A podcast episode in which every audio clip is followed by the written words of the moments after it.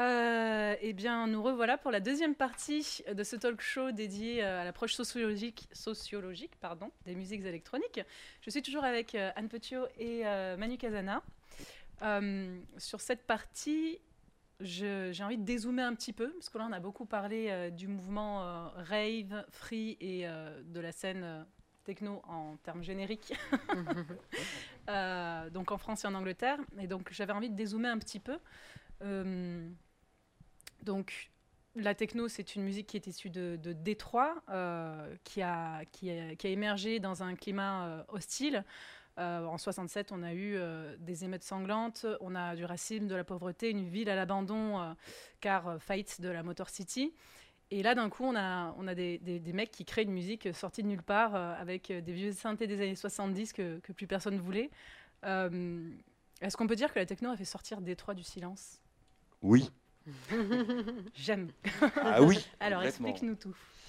Bah, euh, Détroit n'existait, enfin au niveau culturel n'existait plus. C'était la Motown, donc mais Motown le label n'existait plus. Il n'y avait plus vraiment d'artistes euh, à Détroit. Euh, Détroit ne produisait plus de voitures. Enfin Détroit c'était une ville morte, complètement morte. Et grâce à la techno, et eh ben quelque part la techno a remis cette ville dans le monde, ni plus ni moins dans le monde culturel, artistique. Voilà, donc oui, non, c'est la techno a fait revivre Détroit, a redonné un nom à Détroit. Voilà. Mais un peu ailleurs parce que c'est ils n'ont pas eu le succès. Euh, ah, toujours pas d'ailleurs. Euh, voilà, ils ont eu un écho international, euh, donc c'est intéressant aussi cette, cette réception en fait qu'il y a eu à l'étranger, alors que c'est resté beaucoup plus confidentiel en fait là-bas.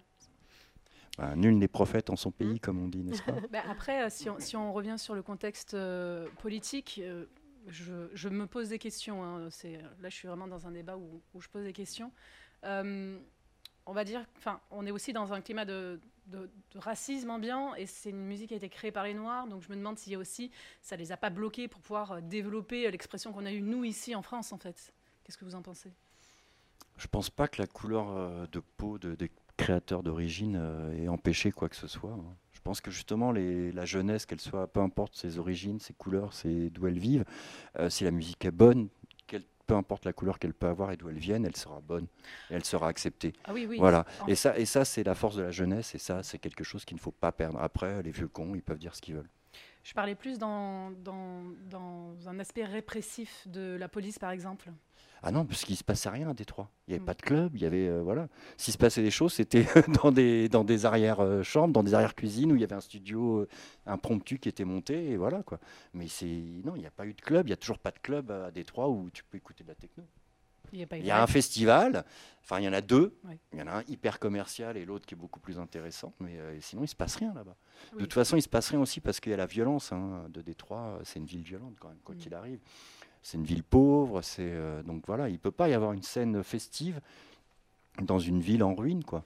Voilà, vraiment. Enfin, ou alors il faut vraiment la faire euh, bah, dans des warehouses, il faut les, enfin, il faut être caché. Mais Détroit n'a jamais, euh, non, ils ont jamais, ils ont jamais organisé de fête réellement. Mmh. Ils ont créé la musique, la techno, ça c'est clair. Ils l'ont exportée, ils la diffusent depuis Détroit et puis maintenant elle se fait un peu partout. Mais il n'y a pas de, il a pas de scène festive à, à, à Détroit. C'est pas comme Chicago ou New York où il y avait des clubs gays, les clubs, les clubs black les, clubs ghetto, comme on disait, où justement on passait ce genre de musique. À Détroit, non, il n'y a pas. À Détroit, de toute façon, on avait discuté mais il y a très longtemps avec Man Mike, euh, et, justement, il me disait que de toute façon, tu peux pas monter un club à Détroit. Si tu montes un club à Détroit, tu vas te retrouver avec des bagarres, avec des morts, avec des choses. Et voilà, les clubs ferment, ou alors c'est des clubs élitistes, soit alors pour la bourgeoisie blanche, où il n'y a que des blancs qui rentrent, ou alors c'est des clubs pouilleux, c'est ce qu'il me disait lui à l'époque, qui sont des clubs euh, uniquement ouverts euh, bah, aux blacks faut dire ce qu'il est, quoi, où les, blancs peuvent rentrer, mais ils sont rares. Et, euh, la musique qu'on y passe, c'était plus bah, de la soul, de la funk, des choses comme ça, quoi. mais pas de la techno, ni de la house. Moi, je n'ai pas, de, connaissances particulières sur la situation là-bas de Détroit, donc euh, voilà, hormis euh, les grandes l'écho, enfin voilà, le, le, différentiel entre l'écho là-bas et l'accueil que par contre les, les, musiciens ont eu ici. Non, ce que ça m'évoque simplement, c'est que c'est une scène internationale, euh, les musiques électroniques, mais avec beaucoup de contextes locaux en fait. Euh. donc il y a à la fois une dimension très internationale avec un, phénomène clubbing euh, vraiment bah, qu'on va retrouver de manière assez homogène de, dans différents endroits de la planète. Et puis après, il y, a y a vraiment des contextes locaux, donc avec ce contexte qui a fait bah, arriver les rêves en, Angleterre et en France. Bon, voilà, et puis d'autres, des, je pense à Goa ou d'autres scènes particulières, mais voilà, c'est c'est à la fois globalisé et à la fois localisé. Donc je crois que d'ailleurs des sociologues anglo-saxons qui parlent de glocal. de glocal, d'accord, ok, c'est intéressant comme, mot. Euh, oui, alors effectivement, cette forme de, révolution techno à Détroit, euh, ça a été par la création, mais je pense que c'est aussi passé par euh, les labels indépendants, en fait, une façon de se positionner face aux majors ah bah, De toute façon, les majors euh, se sont intéressés à cette musique que très très tardivement. Hein. Mm. Ils n'y croyaient pas du tout. Hein. Moi, je me rappelle quand j'ai été proposé les premiers artistes français aux majors compagnie, on me disait mais cette musique ne passera pas l'été, monsieur, repartez. et je repartais. Voilà, 30 ans après, euh, la musique est toujours là, l'été est dur. Hein. je ne citerai pas le nom de Pascal Nègre qui m'a dit ça, tu m'as entendu Pascal? C'est pour ta gueule. Voilà. Et c'est ce qui ce qui t'a poussé du coup à créer ton label? Alors, ce qui m'a poussé à créer le label, c'est que j'avais des artistes qui créaient des choses autour de moi et qu'il n'y avait pas un seul label, pas un seul producteur, pas une personne qui s'intéressait à ça en France. Et, euh, donc, j'ai dit, bah, euh, voilà, il faut, faut, faire quelque chose. Quoi. Il faut, donc j'avais, moi je travaillais donc euh, voilà, je travaillais dans une, maison de disques, enfin un distributeur, et donc j'avais, j'avais tout à portée de main pour justement produire du vinyle, pour sortir des choses quoi. Donc voilà, donc je me, je dis bah allez, allons-y quoi. On y va.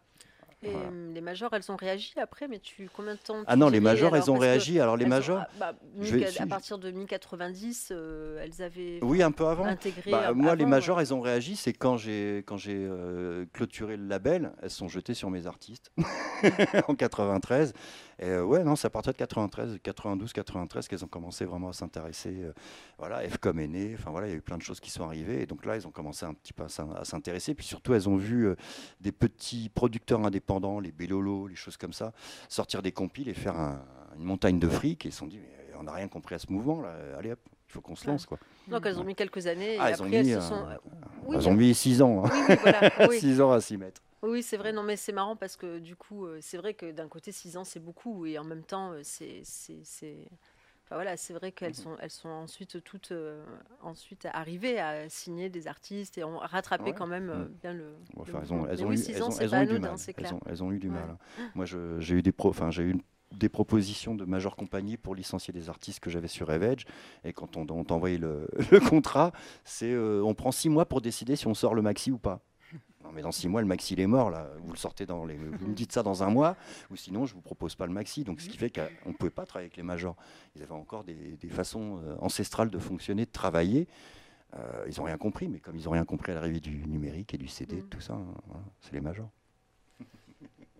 Et euh, d'une façon super indépendante et, autonome, comme tu as, pu, comme as pu le faire, est-ce qu'on arrive à presser assez de vinyles Est-ce qu'on arrive à les distribuer autant? Qu'est-ce qui fait que, qu'au final, en fait, euh, les majors euh, se retournent vers toi et disent en fait, euh, ça représente quand même quelque chose Parce que j'imagine quand, quand on est seul à le faire, à le distribuer, à le vendre, à communiquer, bah, ça, représente quoi en bah, fait, les ventes Déjà, j'étais pas tout seul. J'étais pas tout seul puisque donc j'avais une société de distribution. Donc déjà, moi, si j'ai créé le, en tant que producteur le label, mais j'avais déjà la, structure de, de, distribution autour. Et comme je l'ai expliqué tout à l'heure, l'avantage, c'est que vraiment les gens s'engageaient les gens s'engageaient. Revenge, au début, c'était plus un collectif d'artistes, puisque les artistes prêtaient leur matos les uns aux autres, enregistraient ensemble, mixaient ensemble. Il se passait des choses. Quoi. Il y avait une communion qui, qui faisait. Euh, voilà. Mais euh, non, les majors, non, les majors, elles sont arrivées, sont arrivées vraiment à la bourre. Quoi. Après, euh, elles sont. Enfin, il y a aussi des. Il y a aussi des modes de collaboration, entre guillemets. Mm. Je mets des guillemets parce que c'est euh, de la collaboration conflictuelle. Mais euh, elles, elles, elles, parviennent euh, à, profiter, en fait, en quelque sorte. C'est-à-dire en, en, assurant la distribution ou en assurant la promotion ou la diffusion. Enfin, il y a des formes entre label indépendant et major, il y a des formats intermédiaires ou des. Mais il y a des, euh, il y a des, il y a des ponts, heureusement. Voilà, heureusement. De toute façon, je dirais quelque que C'est pas aussi dans, dans le, que hmm. c'est pas aussi euh, comment dire, euh, même s'il y a un gros un, discours très structuré sur la défense hmm. du monde indépendant et qui hmm. qui en même temps effectivement est, enfin, est en phase avec les modes de production, etc. Mais c'est vrai que derrière ces, ces discours structurés, il y a aussi des voilà, il y a aussi effectivement une, une, un marché de la musique en fait qui mmh. s'est structuré et avec des avec des formes de, euh, oui, c'est ça, de, en tout cas, de, ou les, ou par laquelle les, les, les, majors profitent en fait hein, des capacités d'innovation des labels indépendants. De toute façon, l'innovation vient des en quelque sorte l'innovation aux indépendants. Voilà. Donc l'innovation vient bien des indépendants. Quoi. Mm. Euh, Mais c'est vrai que Enfin, je sais pas, il y a eu des études là-dessus sur le fait comment, euh, comment après que le rock and roll leur ait échappé, elles sont, elles sont, les, musiques, les majors ont eu beaucoup de stratégies pour, être, pour euh, elles-mêmes euh, se, structurer en sous-label, euh, assurer les distributions et donc essayer de récupérer de cette inventivité qui leur échappait complètement en fait. Moi je veux juste pour répondre à ta question, à l'époque quand même on était sur du format vinyle, même cassette et CD, et sous ce format-là on pouvait faire de l'argent en tant que producteur musical. Voilà. C'est-à-dire que moi, enfin moi personnellement, j'ai vendu suffisamment de disques pendant 4 ans pour tenir le label en démarrant avec une petite enveloppe euh, les bénéfices étant réinjectés à chaque fois pour produire de nouveaux artistes, ainsi de suite. Ça a duré, voilà, ça a duré 4 ans, ça aurait pu durer plus longtemps si, voilà, pour je préfère arrêter à ce moment-là. Mais euh, non, non, il y avait de quoi gagner. Enfin, on pouvait gagner notre vie, quoi. même si j'avais un petit salaire et que je me payais pas tout le temps, mais j'étais payé par la passion et par le plaisir de ce que je vivais avant tout, quoi. C'est ça la vraie richesse. Euh, du coup, deuxième petit dézoom. Là, j'aimerais bien qu'on parte euh, à Berlin. Euh, donc à Berlin, ce qui se passe, c'est que en fait la techno, c'est un peu la musique qui, réunit, euh, les jeunes de l'Allemagne Est et l'Allemagne Ouest suite à la chute du mur de Berlin en 89. Il était dur à sortir celle-là. donc là, c'est une musique sans parole, à contrario ben, des musiques de propagande qui sont largement diffusées à l'époque. Euh, il n'y a plus de gouvernement, plus vraiment de loi. Donc en fait, on peut euh, vraiment réinvestir euh, l'espace public, les lieux abandonnés, comme on le souhaite, faire des grandes raves, des grandes, des grandes teufs. Est-ce qu'à ce, moment-là, donc en 89, et avec toute l'arrivée de, de, la house et de la techno qui arriva en France, est-ce qu'à ce, moment-là, vous êtes conscient de ce qui se passe à Berlin et, et de ce que représente du coup la techno pour l'histoire de Berlin? Euh, alors, ouais, conscient, bah, on était informés, mais quelque part, c'était pour nous, c'est tellement naturel et tellement dans l'air du temps que les murs tombent, que l'avenir s'ouvre, que pour, pour, pour moi, c'était naturel qu'il se passe tout ça. Quoi. Et donc, tu imagines bien la techno en fond de. Ah, mais complètement. de, toute façon, ah oui, c'est ce son, alors, techno, house, euh, drum and bass, tout ce qu'on voudra. Hein. Mm. C'est ce son, c'est ces, ces, réunions festives qui, qui, qui, qui font naître cet espoir, justement, de je disais tout à l'heure, qui font naître cet espoir comme quoi il y a un avenir, il y a quelque chose qui va arriver. quoi. Et, donc que le mur se casse la gueule à ce moment-là, que voilà que le, Parti communiste se casse la gueule aussi en Russie, tout ça, c'était c'était assez logique. Hmm. Si on avait pu emporter le capitalisme avec, ça aurait été très bien. ah ouais, fallait pas me faire venir. on t'a fait venir pour ça, Manu. Anne, tu Alors as, moi, tu as des souvenirs? euh, J'ai, moi, j'étais pas du tout encore dans les musiques électroniques, hein, parce que j'ai découvert la musique électronique en 93. Euh, donc euh, voilà, j'étais très jeune et j'ai, j'ai, ouais, je me rappelle très bien de ces images-là, mais pour moi, il y a après, effectivement, la, la, la, place de Berlin dans les, dans, dans les musiques électroniques et euh, ben, ça, je l'ai découvert beaucoup plus tard, en fait. Donc moi, à cette époque, c'était des mondes c'était un monde inconnu. Et tu l'as découvert euh, en découvrant cette musique ou en faisant ta thèse?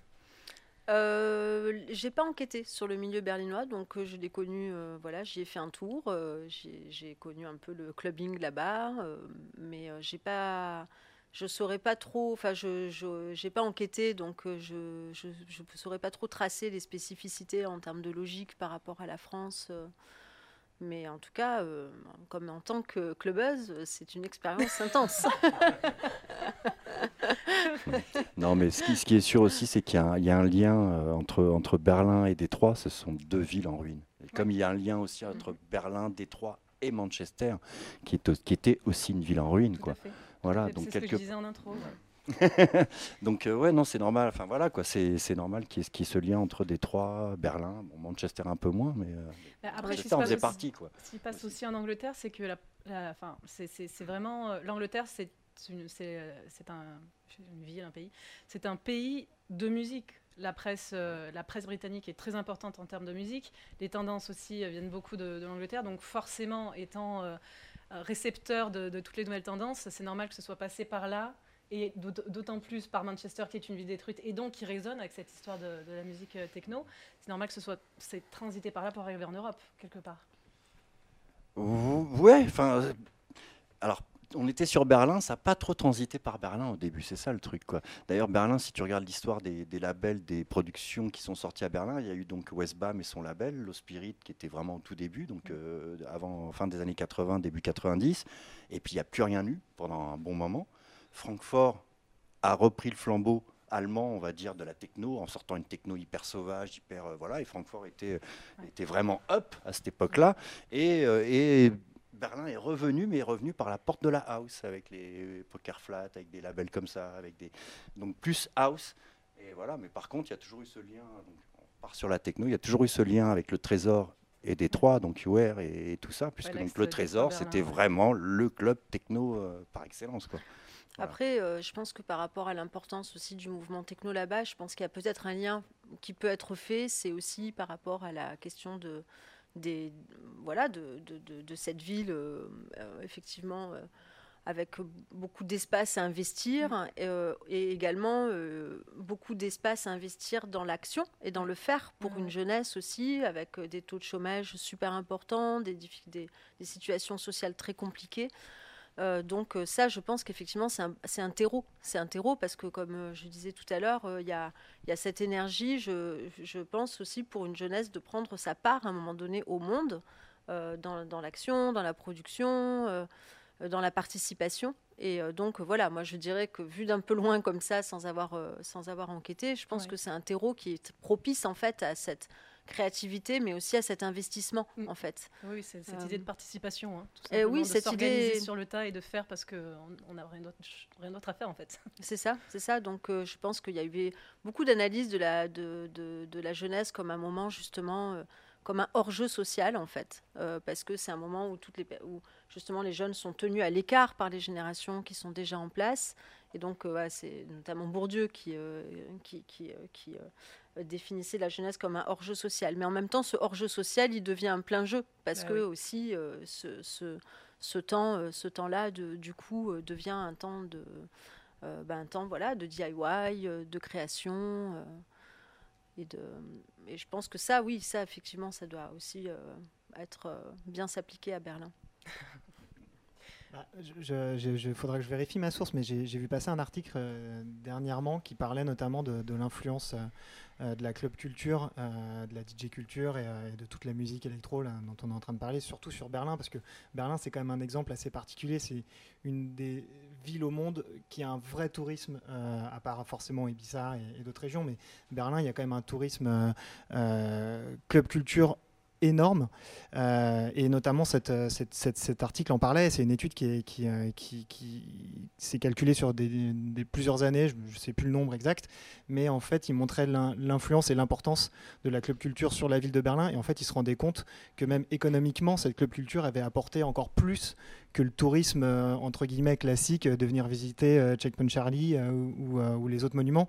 Et, et, et en fait, c'est tellement massif et l'apport est tellement énorme qu'en fait, euh, même au niveau de la mairie, au niveau du gouvernement, ils s'en rendent compte et ils prennent les décisions pour aller aussi dans ce sens-là et pour aider à la conserver en fait. Et, euh, je ne sais pas s'il y a énormément d'autres exemples euh, dans le monde, en tout cas de villes où ça, prend une, une, importance telle. Quoi. Bah, Berlin, il y a un terreau favorable, c'est qu'à la base, Berlin, quand les deux Allemagnes étaient séparées, c'était la seule ville d'Allemagne de l'Ouest où si tu n'avais pas envie de faire ton service militaire, tu allais là-bas et tu ne faisais pas ton service militaire. Mais par contre, tu n'avais pas le droit de revenir en Allemagne de l'Ouest. Donc tu étais, en fait, c'était enclavé. Et donc ce côté festif, justement, ça c'est une étude que moi j'ai un peu faite, c'est justement tous ces... Euh, pas ces déserteurs, comment est-ce qu'on appelle ceux qui ne veulent pas faire l'armée sans être déserteurs? Non. Non, ce sont des objecteurs de conscience. Hein, voilà. Des objecteurs de conscience. Eh déserteur, c'est que tu es dans l'armée. Et mais si tu ne veux pas faire l'armée sans être entré dedans, tu es un objecteur de conscience.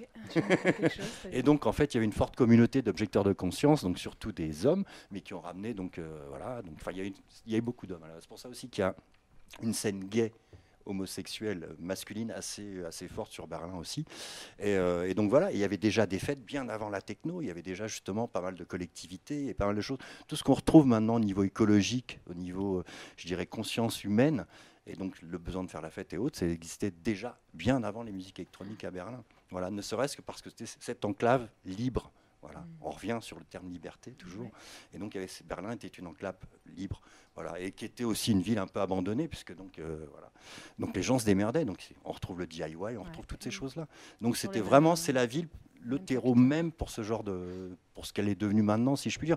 Parce que c'est vrai qu'il y a un tourisme de club culture et ainsi de suite à Berlin, mais qu'est-ce qu'il y a comme lieu alternatif aussi, quoi? C'est-à-dire qu'il y a beaucoup de gens qui vont à Berlin en se disant, Ah, je vais faire le bar game, c'est machin, mais c'est pas là qu'il faut aller, quoi. Il faut aller vers les trucs qui viennent de net, qui viennent de sortir, euh, voilà, qui durent un an, deux ans, enfin, où il se passe plein de choses, quoi, et qui sont alternatifs justement, et où on peut retrouver l'esprit peut-être qu'on avait euh, il y, a, il y a 20, 30 ans en arrière, ou voir pour eux les hippies euh, 40, 50 ans en arrière.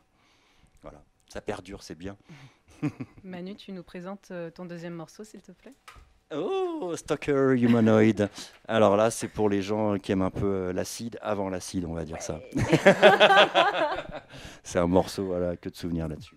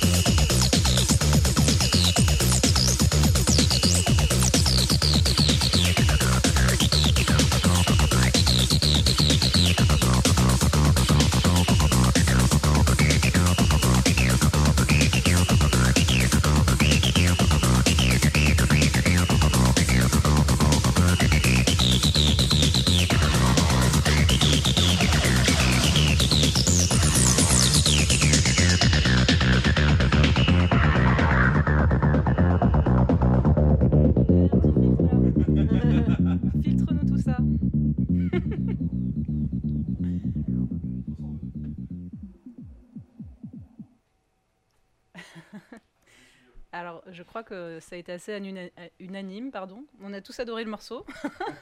Merci. Euh, dernière partie, donc, ce talk show dédié euh, aux approches sociologiques.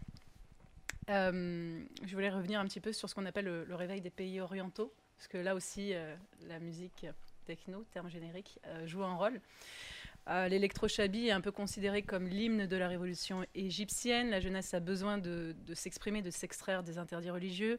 À Tbilissi, en Géorgie, il y a une grande manifestation en 2018 euh, menée par le club Bassiani, euh, qui rassemble plusieurs milliers de personnes pour dénoncer les violentes répressions de la police face à l'expression d'une culture alternative. on a la création de ce slogan bah, qu'on connaît tous, We Dance Together, We Fight Together, qui a, fait vraiment le tour du monde, qui a fédéré au niveau mondial. Euh, à votre avis, qu'est-ce qui fait tant peur aux autorités, au gouvernement, et pourquoi une telle disproportion de démonstration de force quand il ne s'agit que de gens qui dansent, finalement? Là, ça serait peut-être plus pour toi, là. Hein. Bim, allez. On finit bien non, mais je pense que de toute manière, euh, les gens qui dansent font toujours peur, manifestement. Parce que là, dans l'histoire, euh, c'est quand même l'histoire des musiques électroniques, c'est quand même une histoire de répression aussi. Donc euh, voilà, il y a eu quand même donc au fur et à mesure, là on a fait l'histoire sous le, sous le jour positif, mais on pouvait faire aussi une histoire via la, loi de 95, celle de 98, celle de 2001. Et euh, voilà, donc en tout cas, déjà ne serait-ce qu'en, que qu'en parlant pour la France, euh, je, je, pense que c'est voilà qu'il y a une histoire aussi de, de, la répression. Un aspect très sombre, c'est clair. Oui. Et... Vous faites plein de mystères là. Entre les lois là, le, Non, non, mais c'est non, mais c'est vrai que c'est la répression. On aurait pu en parler, mais bon, on n'est pas. Voilà, là, et oui, c'est une partie très sombre de l'histoire, et c'est poursuivi. Moi, je vais juste alors. Je suis pas sociologue, mais moi, de ce que je peux voir, de ce que j'ai vécu, j'imagine que pour toute autorité, de voir des gens qui se rassemblent, qui dansent, qui rigolent, surtout qui discutent entre eux et hmm. qui en dansant, rigolant, se disent mais on pourrait être heureux finalement, alors qu'on ne l'est pas, on va peut-être changer les choses. Je pense que c'est ce qui fait peur. Ouais, non, mais sûrement aussi. Hein. C'est ce, qui, ce qui fait peur aux autorités, je pense. Bon, à, Tbilissi, c'est un club. Bon, apparemment, il, se passait quand même des choses aussi. Euh, voilà. Non, Comme dans tous les clubs. Je sais pas, sais pas si c'est le côté festif et le côté euh, sourire sur la tête des gens qui fait peur, mais je pense que déjà, si même toi, tu as ton exemple qu'un un, patron d'une major qui bosse dans la musique, qui comprend rien à ce milieu-là, mhm. alors il faut imaginer qu'au euh, niveau du gouvernement, ça doit complètement leur, échapper. Quoi.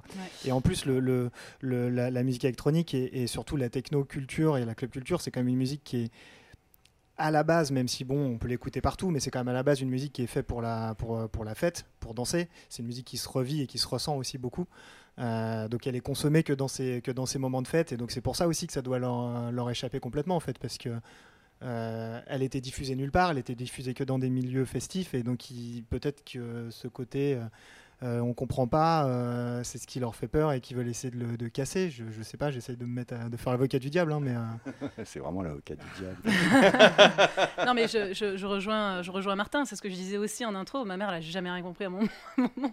Il a fallu vraiment que je me pose avec elle, que je lui explique, et parce qu'elle est très ouverte d'esprit. Mais en fait, euh, quand tu ne fais pas partie de ce monde-là, tu, te demandes pourquoi on, on s'encastre devant des caissons euh, à se faire mal aux oreilles, à prendre des, produits aussi. Hein, c'est une réalité. Avoir aussi, c'est un, milieu d'extravagance. Justement, il y a, tout ce côté euh, LGBTQ, tout ce côté. Enfin, ça sort complètement des normes et du cadre, donc forcément, ça doit faire peur. mais ça, ça dépasse le côté juste musique. C'est vraiment le côté festif. Mm. Mais pour autant, j'ai l'impression que ça se voit plus sur les, sur les musiques électroniques. Enfin, c'est plus développé dans les musiques électroniques. Ce que je pense. En tout cas, les musiques électroniques ont toujours été traitées plus comme un phénomène de société qu'un phénomène musical. Si hmm. on regarde, euh, si on fait l'historique des, des, des, des, articles de journaux, je pense que le jour où, les, où la musique électronique est passée dans les, dans, la, dans les pages culture, beaucoup de gens ont fait Ouais parce que c'était, voilà, tel, tel rave party, tel free party, la drogue, la drogue, la drogue, la drogue, la drogue, la drogue, la drogue. Euh, donc, euh, je pense que oui, ça fait partie des associations. Euh, en fait, de la drogue, il y en a. En fait, il y en a toujours eu dans les rassemblements festifs. Simplement, c'est pas les mêmes drogues. Hmm. Chaque courant musical a ses drogues de prédilection, mais elle est toujours là. Donc, je pense qu'il y a une, une, lutte un peu, enfin, pas, sourde d'ailleurs, hein, ouverte, clairement ouverte, voilà, entre des, des, législations, particulièrement en France où la législation est très très répressive, puisqu'on est sur un vieux cadre législatif des années 70, de 1970.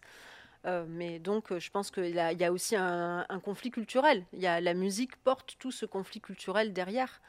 Et, et, euh, donc, voilà, effectivement, d'ailleurs, je pense que pour beaucoup d'artistes, ça, ça aussi pu être un problème parce que c'est aussi une, une, une, expression musicale, c'est aussi un métier ou, ou alors un, monde amateur qui ne s'y réduit pas, mais c'est vrai aussi que c'est lié à, ces, à ce à ces, ben, voilà, à ces, euh, à ces aspects culturels-là, à ces, à ces prises de drogue, etc. Donc euh, oui, je pense que derrière, il y a ce, il y a ce conflit-là aussi, c'est sûr.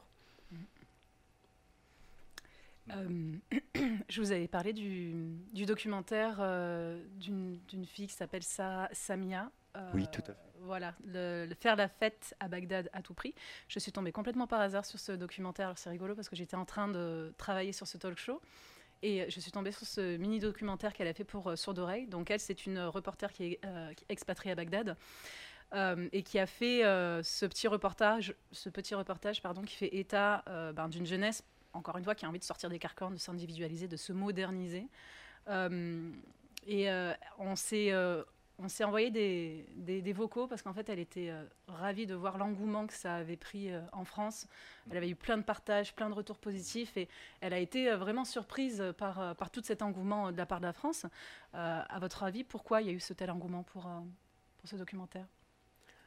Pour ce qu'il montre ah, je peux, je peux pas te dire. je n'ai pas bien travaillé parce que je n'ai pas regardé le documentaire.